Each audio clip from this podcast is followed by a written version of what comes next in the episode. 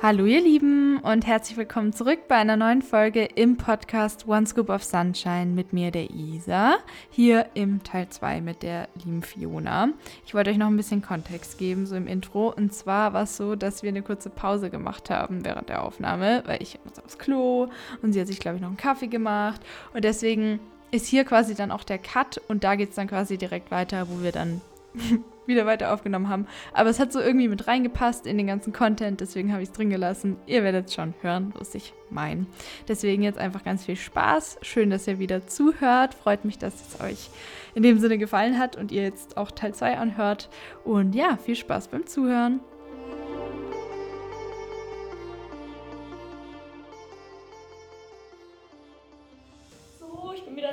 Ich auch. Perfektes Timing. Bin auch gerade wieder da. Aber es war hey, okay, perfekt. Aber voll gut, oder? Das ist auch wieder ein Sinnbild. Ich hätte ja jetzt auch die ganze Zeit aufs Klo äh, müssen können und das aushalten quasi. Und jetzt einfach hier auf die Bedürfnisse gehört, aufs Klo ja, gegangen. Ey, ja. aber ganz ehrlich, selbst sowas war für mich eine Zeit lang so schwierig. Ja, voll. Also so ganz natürliches Bedürfnis zu äußern. Ja, ich weiß auch noch in der Grundschule teilweise habe ich das stundenlang ausgehalten, weil ich nicht irgendwie dann mich melden wollte und sagen, dass ich halt aufs Klo muss, dass mich dann alle anschauen und so. Das ist, es fällt mir jetzt gerade erst wieder ein, also abartig irgendwie. Ja, das ist richtig krass, aber das ist halt das, ich glaube, das ist immer diese Angst, ja, anderen zu viel zu sein, ähm, Bedürfnis zu äußern, irgendwie ist es das ist echt so ein komplexes Thema und so ein langer Lernprozess. Und das sind ja wirklich so die Basic-Grundbedürfnisse. Ich erinnere mich auch, wenn ich früher manchmal irgendwie bei FreundInnen war und dann irgendwie so Hunger hatte oder so, das ist so, oder Durst, dass ich so ein Problem hatte, das zu äußern, so eine Angst zu sagen, so, hey, können wir vielleicht was essen oder trinken? Also so als Kind schon. Also ganz äh, ganz verrückt. Voll, ja, das weiß ich auch noch. Und ich war auch so wie du, so total das lebhafte Kind. Oder alleine auch, da habe ich jetzt auch ähm, viel drüber geredet, ähm, auch jetzt die letzten Tage eigentlich voll das aktuelle Thema. Äh, einfach so dieses, als Kind war ich ziemlich dann so ideenreich. Und dann war ich immer so, boah, wir könnten das machen, wir könnten das machen. Und dann war das für andere oft so bestimmerisch oder so laut oder viel. Ja, und dann ja. wollten, wollten die, haben die sich natürlich dann bevormundet gefühlt. Und dann wurde ich irgendwann ganz leise, still und habe eher abgewartet, dass die anderen sagen, was man halt machen soll. Auch wenn ich eine andere Idee hatte oder so, habe ich dann gar nicht mehr gesagt oder ausgedrückt oder mich getraut, weil ich dachte, ich will nicht irgendwie aus der Gruppe rausgekickt werden oder sowas. Oh, super spannend und das erinnert mich gerade, also bei mir ganz genauso. Ich war als, also ja, so als kleines Kind, also bis so ins Teenageralter war das bei mir auch so, dass ich eher mal so eine ja, dominantere Rolle oder so eingenommen habe in der Freundschaft. Ich erinnere mich noch mit meiner besten Kindergartenfreundin, ähm, da war ich auch eher so die, die den Ton angegeben hat ähm, und die auch immer Vorschläge gemacht hat. Und ich war auch genauso wie du, ganz ideenreich. Und ich hatte auch, auch was so Outfits oder so anging, hatte ich immer so krasse Phasen, habe mir so ganz wilde Outfits überlegt, schon so als Kind. Also ja. mir war das voll wichtig, da so mein eigenes Ding zu machen, wo das anderen Kindern noch komplett egal war, wo die Eltern das noch rausgelegt haben. Aber dann, weiß ich nicht, so mit neun wollte ich unbedingt so meinen ganzen Kleiderschrank schwarz haben. also und das war, also das hat dann schon manchmal auch so, Leute haben das dann belächelt oder auch so in meiner Family war das dann auch mal so ein Running Gag, so was hat sie denn jetzt schon wieder? Und auch diese Angst, ähm, ja, mit Ideen irgendwie dann zu viel zu sein. Und mir ist dann irgendwann vor, boah, ich weiß nicht, so vor ein, zwei Jahren, also als ich dann schon so ein bisschen im Therapieprozess war, aufgefallen, dass ich inzwischen Leute kaum noch frage, also kaum proaktiv frage, ob wir irgendwas machen und immer eher so warte. Und das ist natürlich total blöd, weil Leute denken dann auch so, habe ich keine Lust, was mit denen zu machen. Aber weil ich immer Angst habe, dass ich die damit irgendwie unter Druck setze oder irgendwie zu viel bin und dann reagiere ich lieber, als dass ich so proaktiv was vorschlage. Ja, und, ja. Ähm, das Voll. Das interessant zu merken, dass ich irgendwie gar nicht mehr selber Treffen vorschlage und das macht einen ja irgendwie so, das dann, man nimmt so eine passive Rolle im eigenen Leben ein. Das ist ja irgendwie voll Genau. Schade. Das habe ich dann auch oft das Gefühl, ich bin gar nicht mehr so richtig in meinem Körper, sondern ich schwebe so daneben und warte halt so ab und reagiere dann halt. Und that's Total. it. Ja, und das ist dann irgendwann so unangenehm und ich distanziere mich so von meinem natürlichen intuitiven Selbst eigentlich, was halt ja. so begeistert ist, eben auch von Details. Das ist eigentlich auch das, was mir halt immer ähm, auch was die Leute, es gibt jetzt zum Beispiel Freundinnen, ich war zum Beispiel jetzt im Oktober auch auf einer Hochzeit und dann fallen mir halt diese ganzen Details auf und ich sage so, boah, danke, da gab es so kleine Fiolen mit so Olivenöl drin, habe ich eine mitgenommen, fand das total schön mhm. dekoriert und so detailliert und so schön einfach. Und dann fanden die das halt auch voll cool, dass ich das so schätze oder überhaupt sehe oder dass mir das auffällt und es ist ja nicht selbstverständlich, dass man das so schön macht und so auf so Kleinigkeiten achtet und dann will ich das halt appreciaten und zelebrieren, jedes Detail. Es gibt dann, mhm. es ist wie so eine so sowas wie eine Hochzeit oder was weiß ich, was es auch ist, ist dann ein Feld an Details, wo du eigentlich so viel zelebrieren könntest, wo ich Stunden verbringen könnte, jedes Detail anzumerken, einfach so schön zu finden und mich dran zu erfreuen. Und das ist dann, glaube ich, oft für viele so okay. Aber egal, es gibt auch echt Leute, die das total cool finden, dass man es so, so sieht. Oder dann auch wenn du, ich weiß nicht, ob du es merkst, jetzt, wenn du jetzt Content machst zum Beispiel und mhm. dann halt diese Details ja eigentlich hervorhebst. Also du machst mhm. ein Reel und dann sind da ja so viele Kleinigkeiten drin, die dann schön mhm. aufgenommen sind und du freust dich daran. Das ist ja eigentlich genau das, dieses Zelebrieren von den Details, oder? Voll. Und ich ähm, finde, das ist auch so ein bisschen, ich glaube, so, so innere Kindanteile, die noch so richtig begeisterungsfähig sind und die ja so wichtig sind ähm, und die man halt wahrscheinlich eine Zeit lang einfach unterdrückt hat, weil die halt, ja, ne, so rein auf also Produktivität und Leistungsebene oder so nichts bringen. so ganz traurig gedacht. Ähm, finde ich super spannend, den Gedanken. Und ähm, ja, eigentlich ist es so was Wertvolles, sich für kleine Dinge begeistern zu können, ist so was Schönes. Ähm, voll spannend, aber auch ich finde, man macht dann noch mal wie so 'n zweiten ja, weiß gar nicht, oder wie so 'n noch mal so 'n Wachstumsprozess mit, wenn man sich noch mal so neu findet. Wenn man merkt, wie war ich früher und warum habe ich mich davon so weit distanziert und was davon ist aber eigentlich noch irgendwo in mir. Das fand ich auch ganz spannend, so zu merken, welche Anteile von früher schweben noch so in mir rum und hey, da sind ja noch diese lauten, ähm, selbstbestimmten Anteile, die sind da ja noch irgendwo. Das fand ich irgendwie auch voll schön zu merken. Ja, das finde ich auch mega schön. Es ist halt nur, nur dann irgendwie schlimm, wenn dann nochmal so eine, wenn du dann halt auf Leute triffst, die dann Kontra geben oder das dann runterreden. Ich finde, dann gehe ich ganz schnell in dieses, ich mache komplett zu, mache meine 100 Wände wieder hoch, gehe nur noch in den Kopf und ähm, versuche dann zu sagen, was andere hören wollen, damit sie, damit sie mich nicht, äh, nicht mögen oder ich keine Umstände mache oder es zu keinen Konflikten kommt. Und dann überlege ich wirklich, wenn Leute dann teilweise Sachen sagen, mehrere Varianten, was ich jetzt sagen könnte, was ist jetzt das effektivste und angenehmste, dann sage ich das. Und es ist halt nur noch so eine Aufgabenerfüllung, auch in sozialen Kontakten oder in Kommunikationen. Das ist echt so, so krass, diese Anpassungsstrategien, die man dann findet, um halt ja nicht zu laut, zu viel, zu wie auch immer zu sein. Ja, ja, voll. Kann ich, also kenne ich auch ganz genauso. Ähm, Habe ich auch manchmal gemerkt, dass ähm, eine Zeit lang mich Leute als so sehr ja, glaube ich, immer sehr angenehm und dass die immer das Gefühl hatten, mit mir ähm, sind die so voll auf einer Wellenlänge und es vibe total und das ist ja auch was Schönes. Aber manchmal habe ich gemerkt, oh ja, aber das ist, weil ich mich so anpasse. Ja, oh mein Gott, voll. Und darauf haben ganze Freundschaften basiert.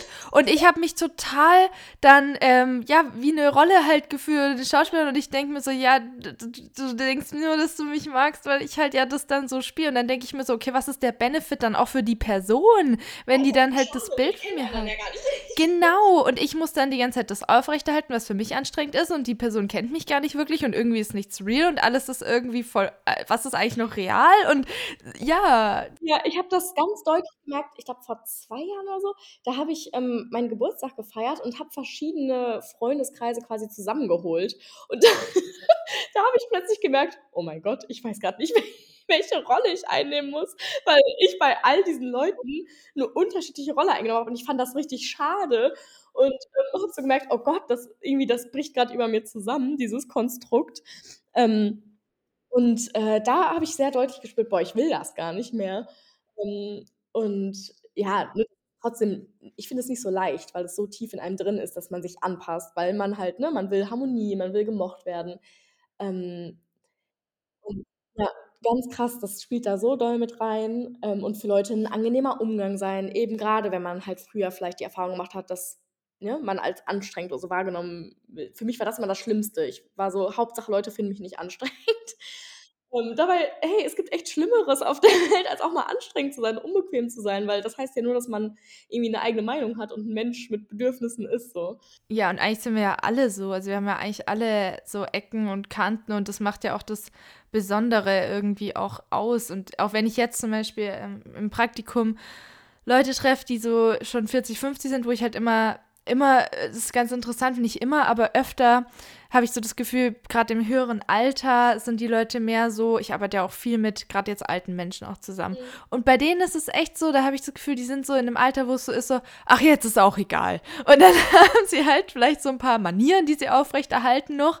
Aber bei viel, bei so charakterlichen Sachen sind die dann halt einfach sich selber und sagt denen, sagen mir dann auch, wenn ihnen einfach was nicht passt. Oder sagen mir auch, wenn es ihnen dann voll gut gefallen hat, einfach ganz ehrlich, so wie sie es halt empfinden. Also nicht alle, aber einige. Und das finde ich dann immer so interessant zu beobachten beobachten, weil ich dann irgendwie, ich freue mich so, wenn jemand real ist. Dann habe ich so das Gefühl, boah, nice. Ich kann einfach, du brauchst doch keine, also ich, erstmal ist ein Kompliment, weil ich dann das Gefühl habe, boah, die fühlt sich bei mir wohl, die Person, die muss keine Maske, hat nicht das Gefühl, sie muss eine Maske aufziehen. Und ich, sie gibt mir dann auch noch das Geschenk, indem sie mir eine Chance gibt, dass ich wirklich all ihre Facetten, Farben, wie auch immer entdecken kann, auch wenn es dann mal bedeutet, dass ich angepumpt werde oder irgendeine ehrliche Aussage mehr bekomme, ja, dann kann man das auch wieder ausdiskutieren oder darüber sprechen, was man wie jetzt gefühlt hat. Es ist halt so intensiv dann und auch deep und irgendwie eine reale Connection. Also dann spüre ich das auch wirklich. Dann ist es nicht nur im Kopf so, ja, war schön mit dir, sondern es ist dann wirklich so, boah, ich fühle das jetzt richtig. Das war eine richtige Verbindung so. Ja, man schafft halt eine viel tiefere Ebene und so, ja, so eine Ehrlichkeit, das ist irgendwie super schön. Und ich habe das auch gemerkt, ähm, ich hatte so eine gute Freundin, ähm, die ich äh, vor ein paar Jahren kennengelernt habe. Und am Anfang ist mir das, der Umgang mit ihr so ein bisschen schwierig gefallen, weil sie auch sehr direkt war und manchmal auch so unbequeme Fragen gestellt hat. Und, ähm, und gleichzeitig mochte sie richtig gerne. Aber das war für mich einfach so ungewohnt, dass jemand so einfach mal so eine Frage stellt, die vielleicht ne, so ein bisschen aneckt oder sich erstmal komisch anfühlt oder auch einfach so ganz direkt sagt, so, hey, ich äh, will das und das gerade nicht oder so. Ähm, oder ich will gerade das und das. Ähm, und ich fand das, am Anfang war das für mich so komisch. Und inzwischen, ich kann das so wertschätzen. Ich bin so dankbar für diese Freundschaft, weil ich so denke, boah, du zeigst mir, dass man das machen darf und ich kann das bei dir dann auch machen. Also man gibt ja dann anderen auch die Erlaubnis und Sicherheit, sich so zu äußern. Und das, ähm, ne, das diese Balance zu finden, natürlich, ne, nicht unhöflich zu sein und trotzdem ähm, nett zu bleiben, äh, die muss man halt, glaube ich, finden. Äh, aber es gibt ja durchaus die Möglichkeit, ehrlich zu sein und trotzdem nicht äh, verletzend zu sein, ja. Ja, das genau, da muss man so ein bisschen versuchen, einen Weg zu finden. Also manchmal verliere ich mich aber auch voll in dem, ich versuche es jetzt nett zu verpacken, Ding. Und dann irgendwie wird es total komplex und ich benutze extrem viele Worte und dann wird es doch wieder falsch verstanden. Ich habe auch festgestellt, dass ich oft schon präventiv versuche, Sachen dazu zu sagen. So, also ich meine das jetzt nicht so oder so oder so. Ich meine es so, weil so ist es nämlich wegen dem. Aber das meine ich jetzt wiederum auch nicht so oder so. Also ich, ich bringe dann immer, ich versuche immer schon alle Varianten abzudenken, wie es jetzt missverstanden werden könnte, damit wir auf den Nenner kommen. Und das ist dann oft so komplex und viel und braucht auch wirklich viele Worte. dann, das ist so voll krass. Und was, ich, was du aber gerade gesagt hast, ich hatte das aber auch schon auch mal so eine Erfahrung mit einer Freundin, die da immer gesagt hat, ich brauche jetzt aber das, ich möchte jetzt aber das. Und da war ich am Anfang total so in diesem, okay, was kann ich jetzt tun, um ihr dieses Bedürfnis zu erfüllen? Und habe dann mich nur danach ausgerichtet und habe dann mich gar nicht mehr getraut, mein Bedürfnis auszudrücken, weil dann kommt es ja zu Kompromissfindungen und das war total schwierig. Und dann wollte ich nicht so die sein, die dann ihres durchdrücken will. Ich wollte aber auch nicht die sein, die dann nur Ja sagt und mich nach nur Dadrach ausrichtet. Das finde ich immer so schwierig, da dann Kompromisse zu finden. Ich glaube, da kommt es echt drauf an, ob man, da, das ist dann wirklich so die, die Probe, ob man auf einer Wellenlänge sein kann, ob man kommunizieren kann und ob man einen, einen grünen Nenner findet oder wie man das sagt. Ja, voll. Also ich glaube, das Gesündeste, was dann passieren kann, ist, dass halt eine Freundschaft auf Augenhöhe entsteht, in der beide ihre Bedürfnisse äußern können und sich gegenseitig annähern. ähm, und dass halt nicht so ein, eine Dynamik besteht, in der eine irgendwie, ja, vielleicht die dominantere Rolle hat. Aber ja, dafür müssen halt beide sich trauen, offen mit Bedürfnissen umzugehen und auch bereit zu sein, auf die andere Person einzugehen. Ähm, sehr spannend. Voll, das mache ich jetzt auch so in meiner jetzigen Beziehung. Da haben wir immer sowas, das nennen wir Metaebene. Und wenn es dann halt um so Gefühle geht oder sowas oder irgendwas, was dahinter steckt, also angenommen ist irgendeine Aussage, wie zum Beispiel, ähm, ich habe irgendwie dann ein Problem, dass er dann zum Beispiel am Montag irgendwie vorbeischaut oder so. Was war letzte Zeit so das Thema. Und dann habe ich so das gesagt und dann war irgendwie voll die komische Stimmung und dann habe ich gestaubsaugt und während dem Staubsaugen habe ich dann so überlegt, ist es jetzt wirklich, weil du irgendwie abends allein sein willst oder gibt es gibt's da noch so einen anderen Punkt? Und dann ist mir aufgefallen, ich habe mich schuldig gefühlt, weil ich am, am Freitag quasi, es war so übers Wochenende hinweg, weil ich da irgendwie, ich war da schlecht drauf, ich habe da irgendwie auch geweint, mir ging's, ich war total überfordert. Und dann habe ich mich deswegen schuldig gefühlt, weil ich halt nicht so Happy Isa war oder so. Und dann wollte ich mich selbst bestrafen, indem ich mir verbieten wollte, dass er dann am Montagabend nicht vorbeikommt, was mich ja freuen würde. Und dann habe ich halt gesagt, okay, ich brauche eine Metaebene. Und dann reden wir das halt wirklich so aus und ich sage, warum ich das jetzt wirklich gesagt habe, was da dahinter gesteckt ist, warum ich das Gefühl habe, ich muss mich selbst bestrafen und dass wir dann halt dann auch das besprechen können, warum das jetzt dann aber nicht sein muss oder dass ich es doch wert bin oder was weiß ich. Das finde ich total hilfreich irgendwie. Ja, das ist äh, super, super gutes Tool. So voll gut, dass ihr das macht. Das klingt sehr gesund. Ja, Metaebene. Ich weiß nicht, finde ich irgendwie ein ganz gutes Tool. Aber ja, ich gehe ich geh jetzt mal nochmal auf ein paar Fragen ein. Aber voll cool, dass wir so, so einen Exkurs führen können, wie man so schön sagt. Ähm, du erteilst ja auch voll viel über so Selbstfürsorge generell. Was sind denn da so eigentlich deine Haupttipps für so Selbstfürsorge im Leben. Also, dass man sich auch um sich selbst kümmern möchte oder überhaupt, weil vielleicht stecken ja viele auch in Selbsthass. Ich weiß noch früher, ich war total so anti ich, ich hatte nicht mehr das Bedürfnis, irgendwas für mich zu tun. Das hatten wir ja gerade auch vom Selbstbestrafen. Wie, wie versuchst du da so einen Zugang zu dir aufrechtzuerhalten, auch zu finden und aufrechtzuerhalten, dass du was für dich tun möchtest? Mhm.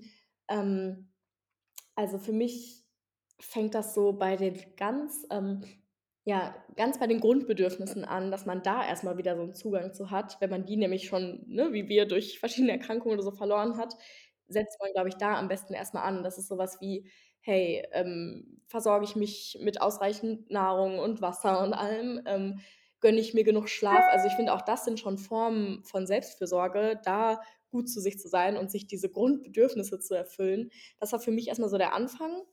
Ähm und dann also für mich ist Selbstfürsorge auch weniger dieses, ähm, ja, so so dieses Wellness-Ding, ne, so Gesichtsmaske, das kann auch mal ein Tool sein, aber sehr viel ist es, so in Verbindung mit sich zu sein und intuitiv hinzuhören, ähm, und eben ja, Dinge aus den richtigen Gründen zu machen, weil man kann auch also aus meiner Erfahrung, ne, Sport ist eigentlich ja schon was Selbstfürsorgliches, kann aber auch den aus den falschen Gründen passieren, dann ist es eben keine Selbstfürsorge. Und da wirklich bei sich zu bleiben und hinzuhören und wirklich also, ich glaube, da ist der Körper eigentlich das beste Tool, weil der Körper weiß eigentlich, was man braucht. Und man muss, glaube ich, manchmal so ein bisschen sich rauszoomen, wirklich in sich reinhören, ähm, also, ne, sich von äußeren Einflüssen so ein bisschen lösen und nur bei sich reinhören.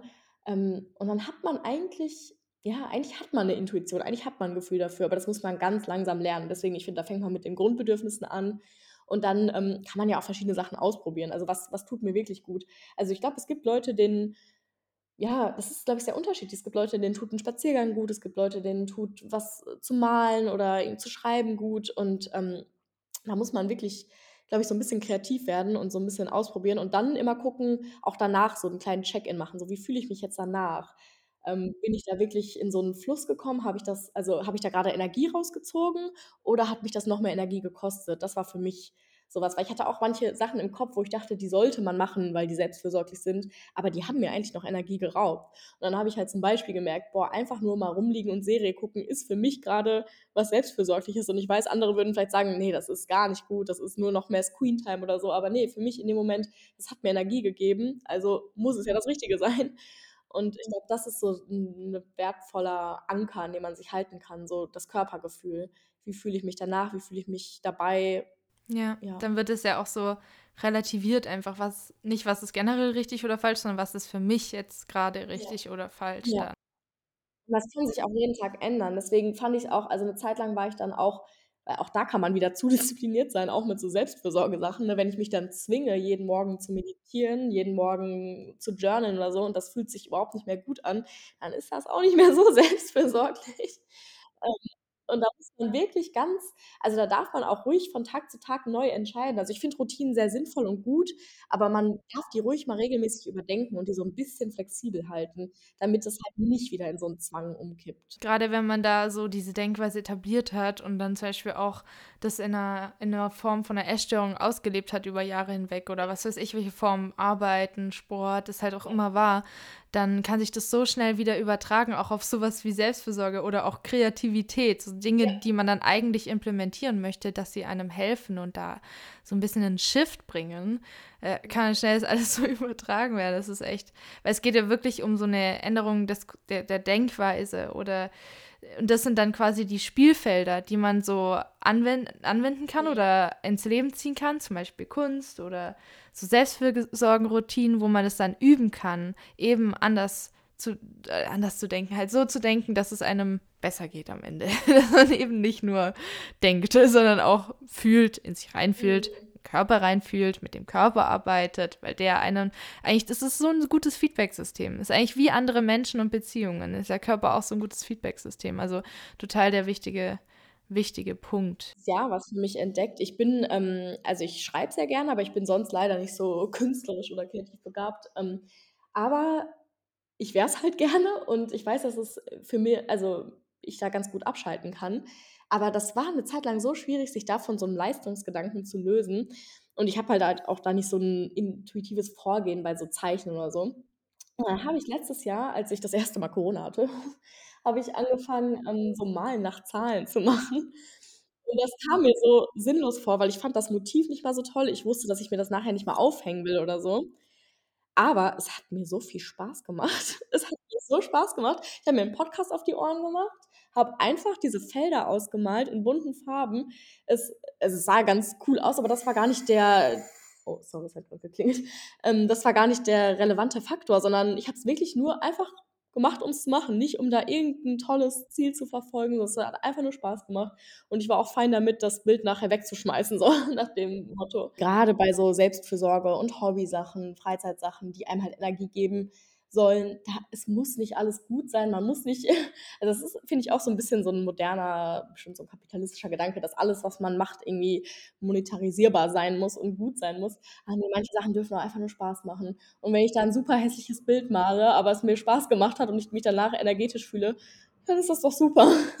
Ja, und da muss man es ja nicht zu 'nem Ergebnis führen von 'nem Ja. Bild zum Beispiel, das man dann aufhängt oder so, sondern das kann auch einfach man macht es, ähm, für also, man macht 'ne Sache der Sache willen mäßig. Ja. Ja, so ungefähr. Genau. Und so sehr voll voll voll auch gut. Ah, so genial, ja, immer wieder mal dran denken, weil ich auch immer so ergebnisorientiert bin und dann schon Mhm. wieder denke: „Das muss jetzt genial werden.“ Und dann währenddessen bin ich male ich dann und male los und bin total so im Flow. Es macht voll Spaß. Und dann irgendwann kommt dieser Punkt, wo's so kippt und ich bin so: „Oh mein Gott, das ist ganz gut. Jetzt ja nicht verkacken. Jetzt Ja. nicht verkacken.“ Und dann kommt diese Panik und dann ja. Das ist bei allen Dingen so, ne? Da muss man wirklich aufpassen, wenn man so 'n Typ ist, der solche Gedankengänge hat. Also, ich hatte das auch 'ne Zeit lang dann zum Beispiel spazieren gehen. Ich liebe spazieren gehen, aber ich hatte 'ne Zeit lang so 'n Fitness-Tracker und dann habe ich halt trotzdem immer geguckt, ja, wie viel Schritte habe ich irgendwie gemacht? Und das hat mir so die Freude dran genommen. Und dann habe ich irgendwann diese Uhr im Urlaub verloren und das war wie so 'n Befreiungsschlag. Also, so das klingt so dumm, aber danach hatte ich wieder so dann bin ich halt spazieren gegangen, einfach weil ich Bock drauf hatte und nicht, weil ich dachte, ich muss irgend 'n Ziel erreichen oder so. Ähm, und dann dann macht so 'n Spaziergang auch viel mehr Spaß, wenn du dir die Natur anguckst oder vielleicht Musik hörst und einfach 'ne gute Zeit hast, als dass du guckst: „Oh, wie viel Schritte habe ich jetzt gemacht?“ Ähm, das ist bei so vielen Themen so, die äh, also, alles, was gut sein kann, Energie geben kann, kann halt, ne, mit dem falschen Mindset auch schlecht sein. Da muss man wirklich genau drauf achten. Ja. genau.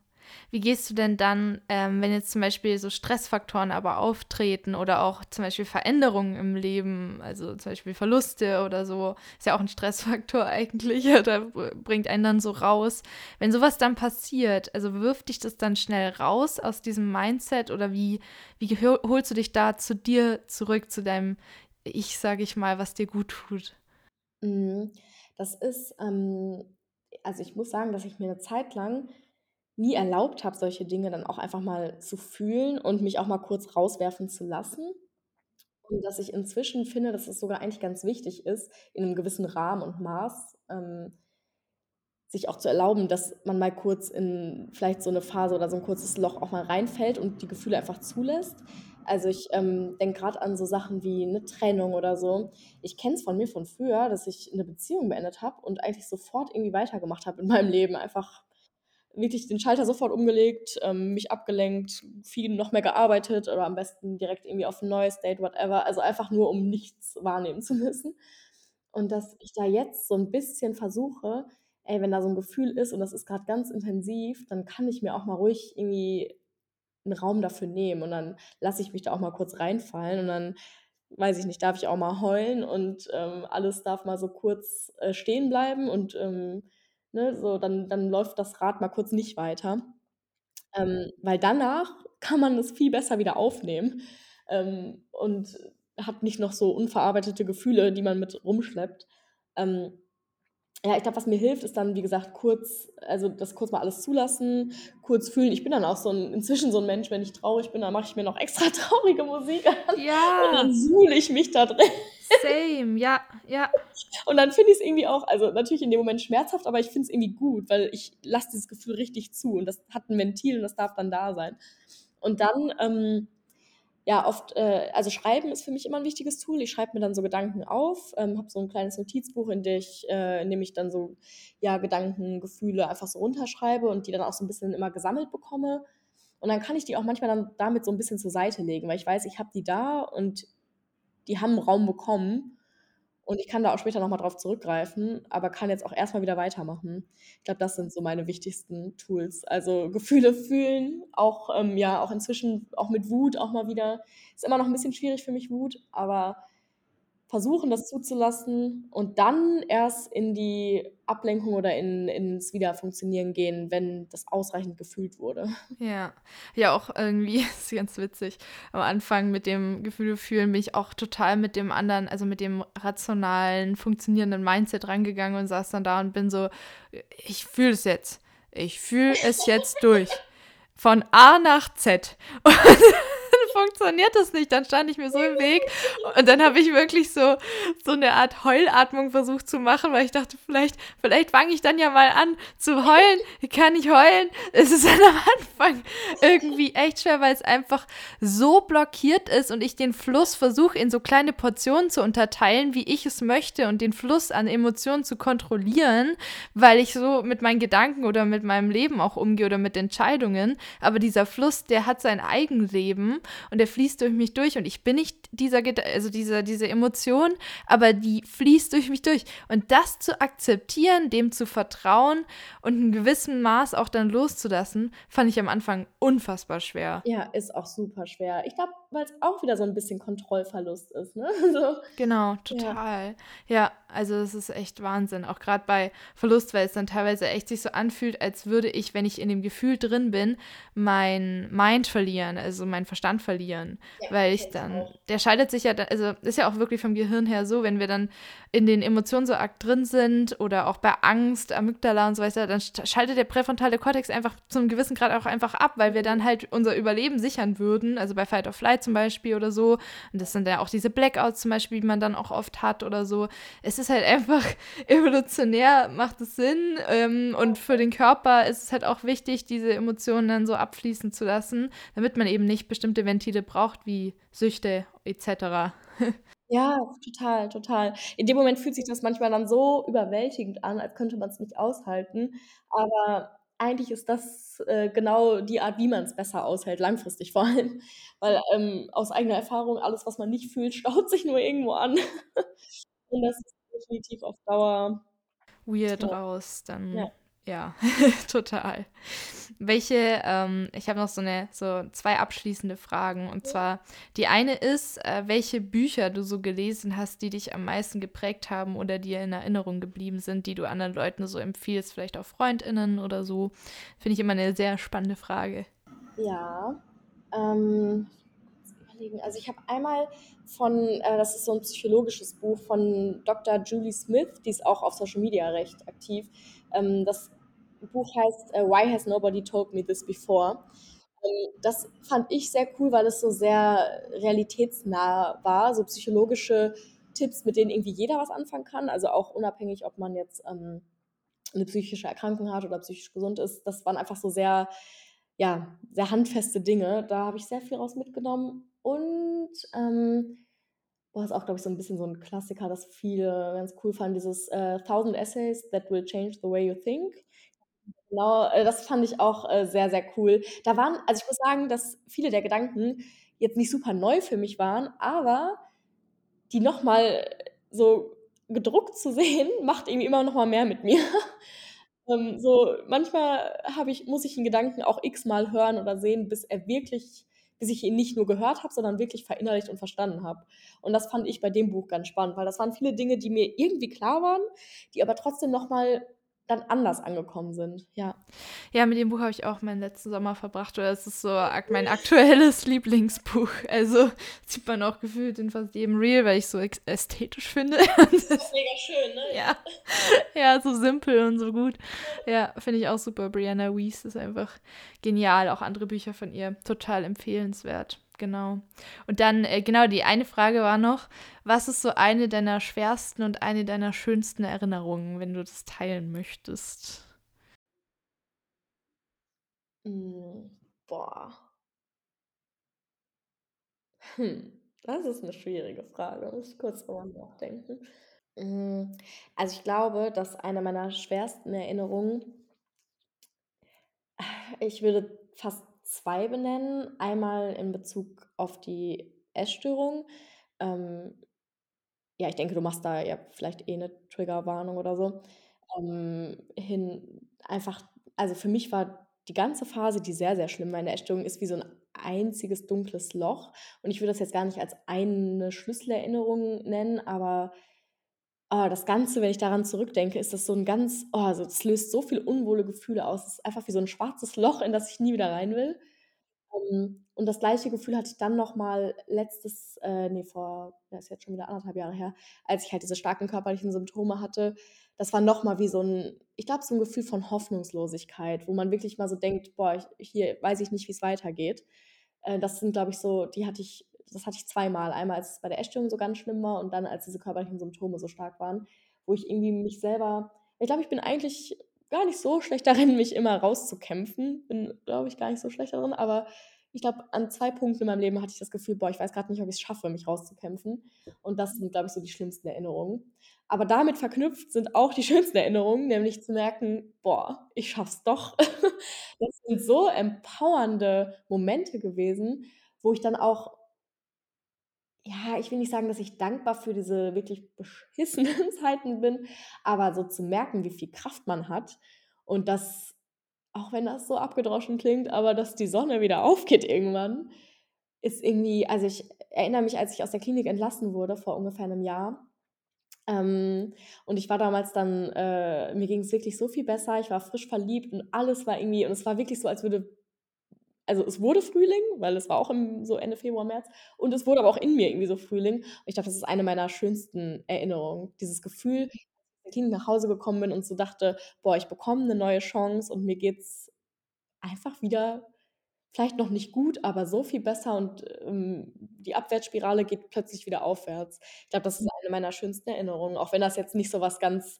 so ein Moment ist, ist aber so 'n Gefühl einfach.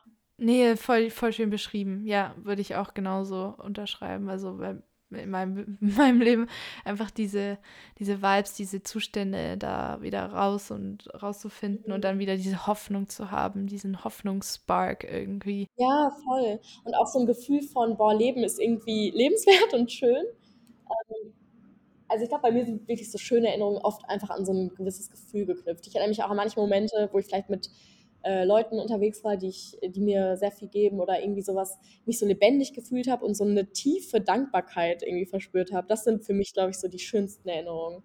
So 'n ganz tief in mir drin, so 'n Gefühl von Dankbarkeit und ja. Wow, ja, ja.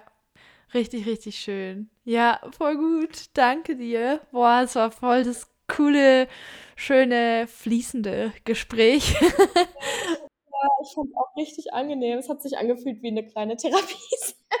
Ja, total. Ja, weil man sich so öffnen kann irgendwie und dann diese Sicherheit auch hat. Und wie du dann auch, wenn du am Anfang halt sagst, so ja, man kann Bedürfnisse ausdrücken, man darf Grenzen ausdrücken, dann ist es gleich für mich so, okay, alles klar, perfekt, kein Problem mehr. dann ist es echt so, so schön, dann fühlt man sich einfach auch bei dir total wohl oder im Gespräch mit dir. Also voll cool, was du halt dann in anderen auch auslösen kannst, also als Rückmeldung. Dankeschön. Kann ich wirklich aber nur eins zu eins genauso wiedergeben. Ich habe mich sehr wohlgefühlt. Du hast es mir sehr leicht gemacht, mich zu öffnen. Wie gesagt, ich war vorher so ein klein bisschen nervös.